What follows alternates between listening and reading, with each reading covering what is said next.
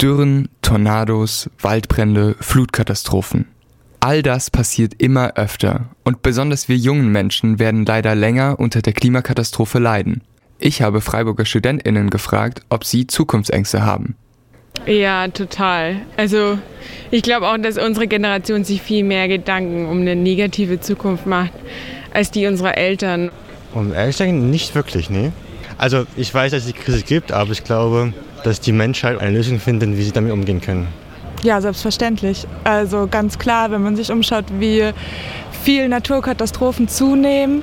Ähm, also jetzt ich persönlich eher nicht so, also weil wir halt in einer Region leben, wo, wo man nicht so stark betroffen ist davon. Ja, auf jeden Fall. Jeden Morgen, wenn ich aufstehe, denke ich mir so, was kann ich denn noch tun, dass die aus der Regierung endlich aufwachen und sehen, dass die neue Generation auch weiterleben muss.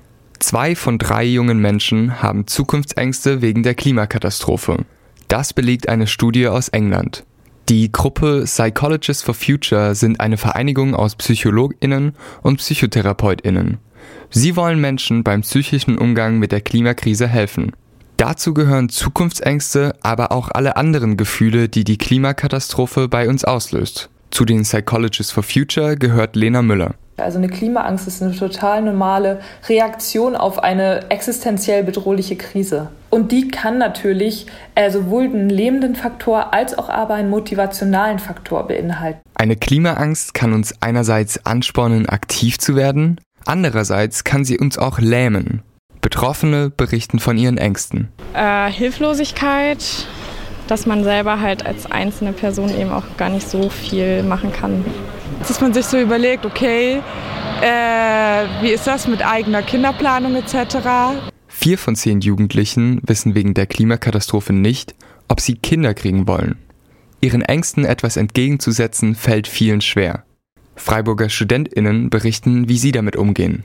Also ich versuche mich auf jeden Fall bei Fridays for Future, bei den Demos mit zu engagieren. Ähm, ich glaube schon mit anderen drüber reden. Mehr Fahrrad fahren, weniger Auto fahren, öffentliche Verkehrsmittel und so weiter, um einfach zu zeigen irgendwo, dass man den Ernst der Lage auch erkannt hat.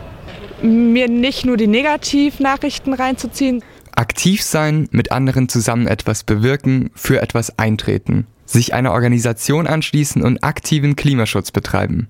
Das hat Lena Müller getan. Also ich habe mich ganz lange auch hilflos gefühlt und war überwältigt von Ängste, Sorge und Nöte, aber auch so eine Ohnmacht und hatte das Gefühl, ich bin zu wenig gegen diese große Krise.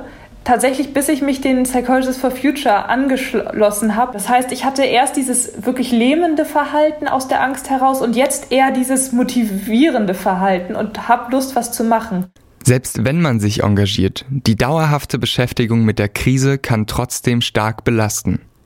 Wichtig ist, sich auch Pausen zu nehmen. Ich darf verdrängen, ich darf Pausen machen, ich darf mich ablenken mit anderen Themen, die nicht mit der Klimakrise zu tun haben. Ich sollte mich dafür nicht bestrafen, wenn ich schlechte Gedanken verdränge. Ganz im Gegenteil, wir brauchen das einfach zum Überleben. Wenn die Angst euch allerdings davon abhält, euren Alltag zu bestreiten, solltet ihr euch professionelle Hilfe suchen. Das Studierendenwerk bietet dazu zum Beispiel kostenlose Beratungstermine an. Denn um langfristig das Klima zu schützen, muss man erstmal die eigene Psyche schützen.